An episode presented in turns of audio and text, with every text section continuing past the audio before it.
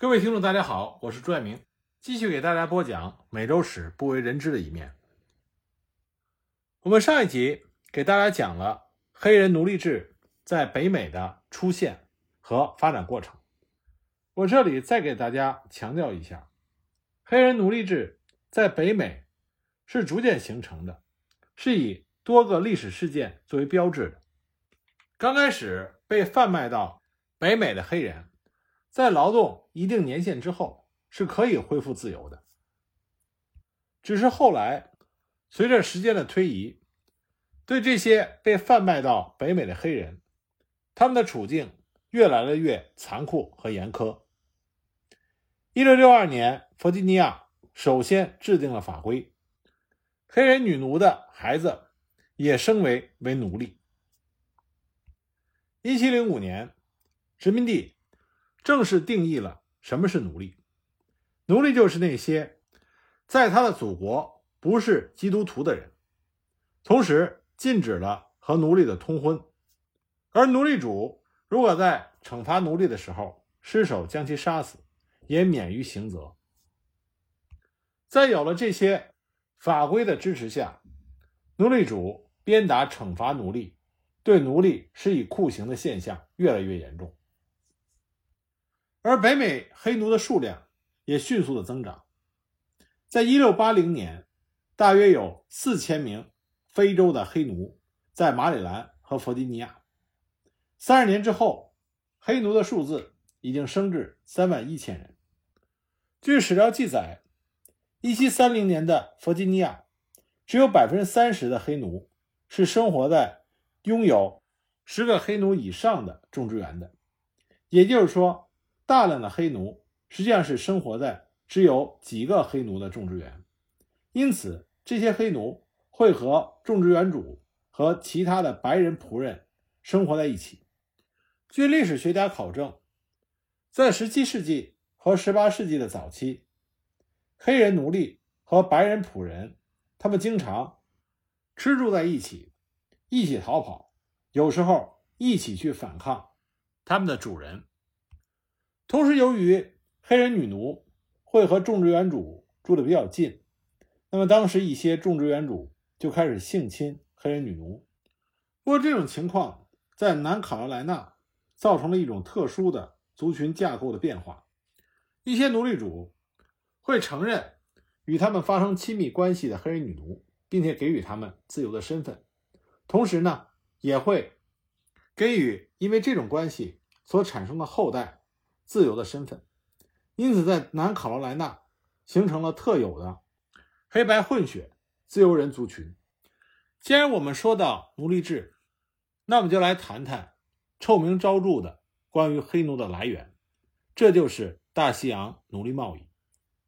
从1700年到1775年间，25万非洲的黑奴被运到了北美，它是整个通过大西洋。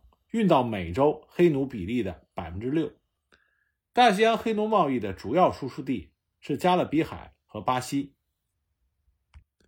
那么，在非洲，黑奴的主要来源是非洲的一些部落酋长，他们把战争中的俘虏卖给奴隶贩子；也有一些白人的捕奴者，他们抓到非洲的黑人，把他们卖给奴隶贩子。早在欧洲奴隶贩子到达非洲之前。奴隶制就已经是非洲社会的一部分，但是与非洲传统中所实行的奴隶制的类型非常不同的是，奴隶在非洲大陆是被当作财富的象征进行交易，他们可以是债务人、战俘或者是政治犯，但奴隶不是动产。可是随着伊斯兰商人的涌入，非洲的奴隶开始被运到地中海，后来又被欧洲的商人运到美洲。当欧洲人到达非洲的时候，他们首先试图袭击这一地区，但是并没有被证明是一种成功的做法。所以，欧洲人开始从非洲奴隶贩子那里购买奴隶，比如在刚果王国。那么，很快，非洲商人开始洗劫附近的地区，以获得更多的奴隶来卖给欧洲人。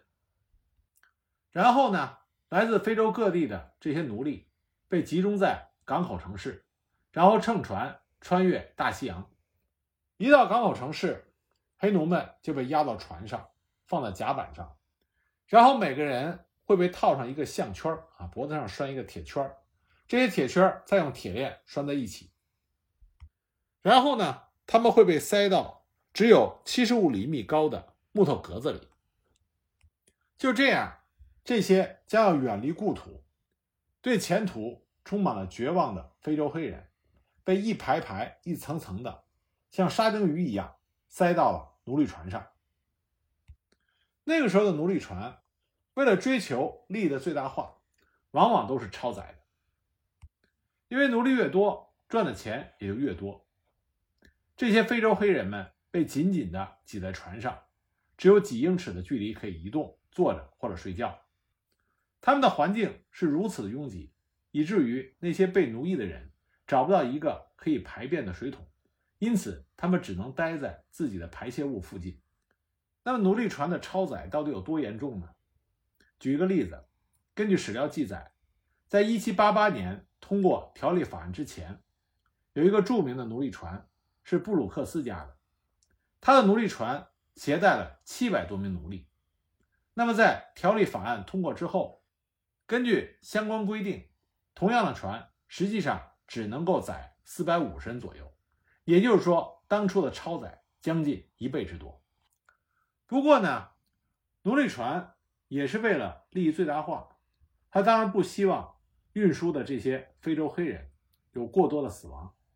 因此呢，如果天气允许的话，这些黑人也会被带到甲板上洗澡，也会被带出来，轮流进行一定的锻炼，但是绝不能反抗，也不能不吃东西，哪怕东西再难吃，你也必须吃进去。如果不服从的话，就有可能被殴打，甚至被烙上烙印。尽管奴隶船希望尽可能多的黑人奴隶能够活着到达美洲。但是狭小的空间，成百上千的人绑在一起，情况变得非常糟糕。因为疾病开始在这些黑人奴隶中滋生。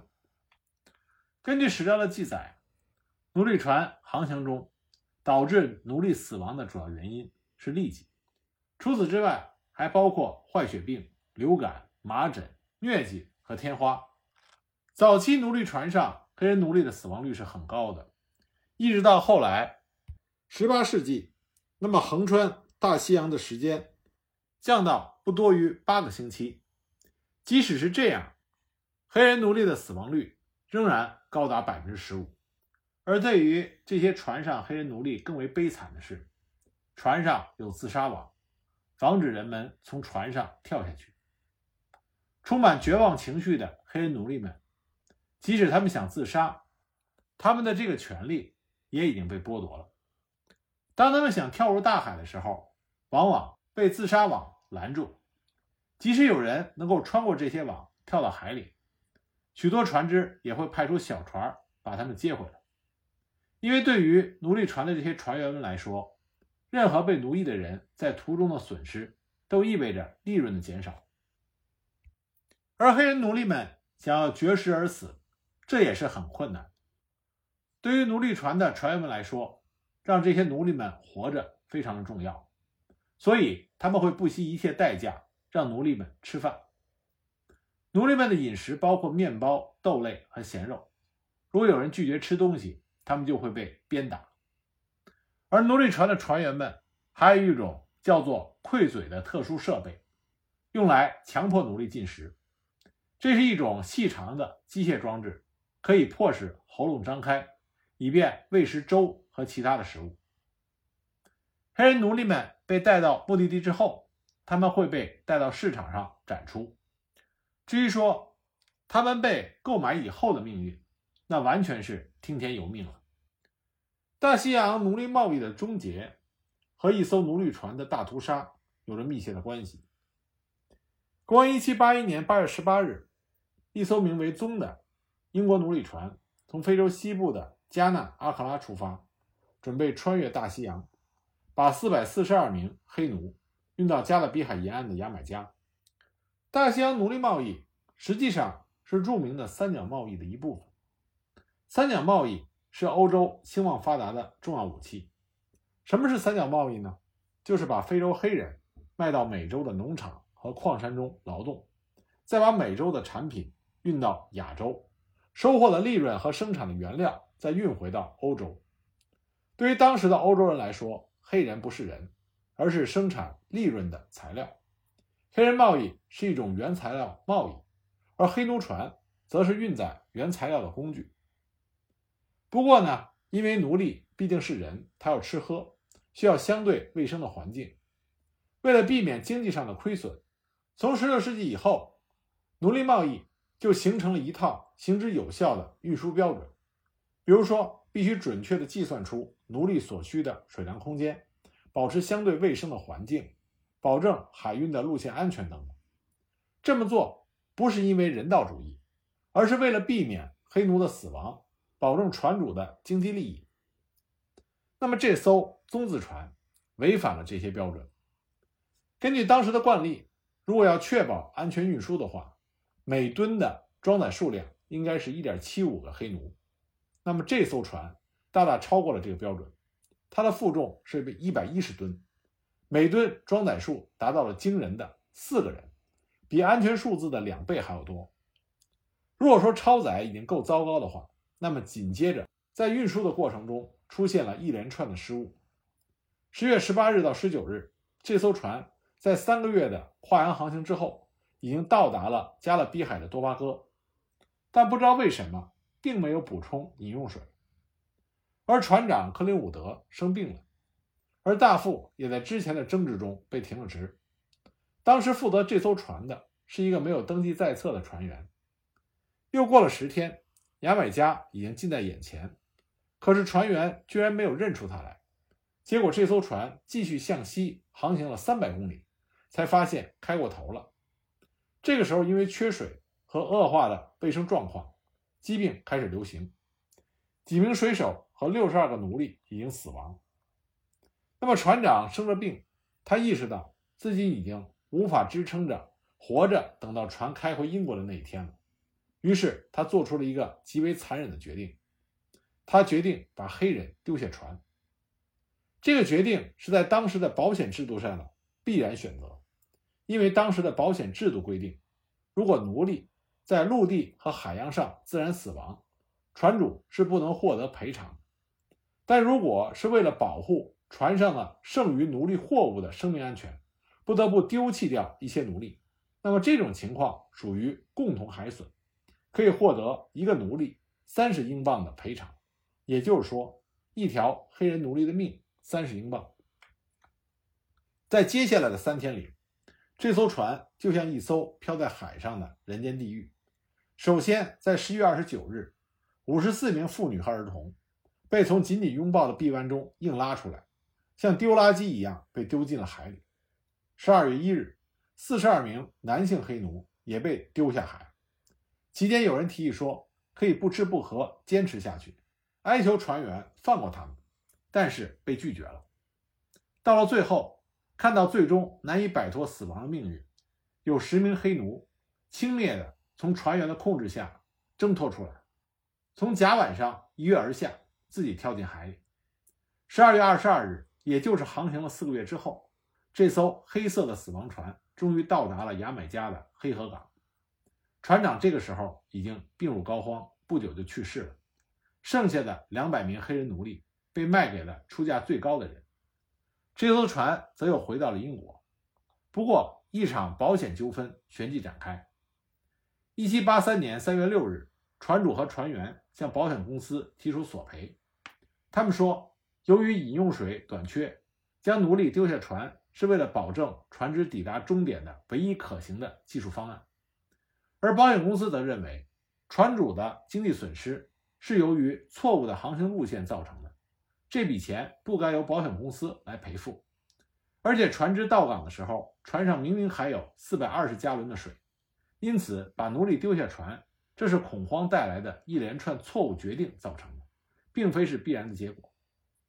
两次庭审，双方各抒己见，但他们争论围绕的并不是人该不该被丢下船，而是奴隶船的损失该由谁负担的问题。似乎没有人认为这是一场可怕的屠杀，除了格兰维尔夏普。夏普他是英国学者、改革家和坚定的废奴主义者。他从一名被释放奴隶那里听到了庭审的消息，第二天就找到律师，询问是否能以谋杀的罪名起诉船员。最终的判决是，损失是由于船员所犯的错误造成的，保险公司不负担责任。但是夏普提出的谋杀罪名不予立案。当时负责审理此案的大法官是曼斯菲尔德爵士，他所站的立场完全是以帮助英国发展海外贸易出发。如果在船上杀害奴隶会遭到谋杀指控，那么必然会影响到奴隶贸易的发展。和大批相关公司的利润，但是夏普不甘心失败，他向报社和政界发出了很多信件，希望能够引起社会各界的重视，可是没有人理他。在一七八七年之前，几乎没有任何的出版物刊登过关于这次大屠杀的详情。那么，在一七八七年这一年，英国废除奴隶制协会成立了。这是包括夏普在内的一批社会活动家和宗教人士奔走呼吁的结果。英国议会收到了雪片一般的请愿书，要求重新审查奴隶制问题。次年，奴隶贸易法颁行，这是第一部规范奴隶买卖的法令，限制了每艘船上的奴隶数目，避免过差的卫生条件，还提出要避免所有其他危险、损失和不幸。但这还不够。废奴主义者继续前进，终于让政府通过了1807年禁止大西洋奴隶贸易的奴隶贸易法案，并命令皇家海军执行了非洲封锁，除美国之外，各国均不再从非洲进口黑人奴隶。而英国最终废除奴隶制，则要等到1833年废除奴隶制法案颁布之后。